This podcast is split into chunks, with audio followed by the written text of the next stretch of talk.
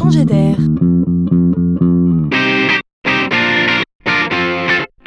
C'est la chronique de Laurent Collen.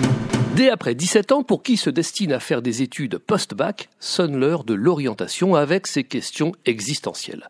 Sciences Po semble bien intéressant, oui, mais franchement, j'ai du mal à imaginer ce qu'on y apprend. Bah, tu n'as qu'à demander, ma chérie. Une fac d'anglais, oui, ça me tenterait bien, mais j'ai peur qu'on fasse que de la grammaire, et puis tu crois qu'il faut apprendre d'autres langues Bah, tu n'as qu'à poser la question, mon lapin.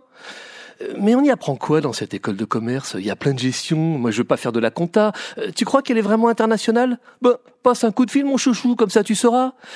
Et au final, personne n'appelle. Cela se termine le plus souvent par un grommellement du genre « Ben, j'appelle qui N'importe quoi ?»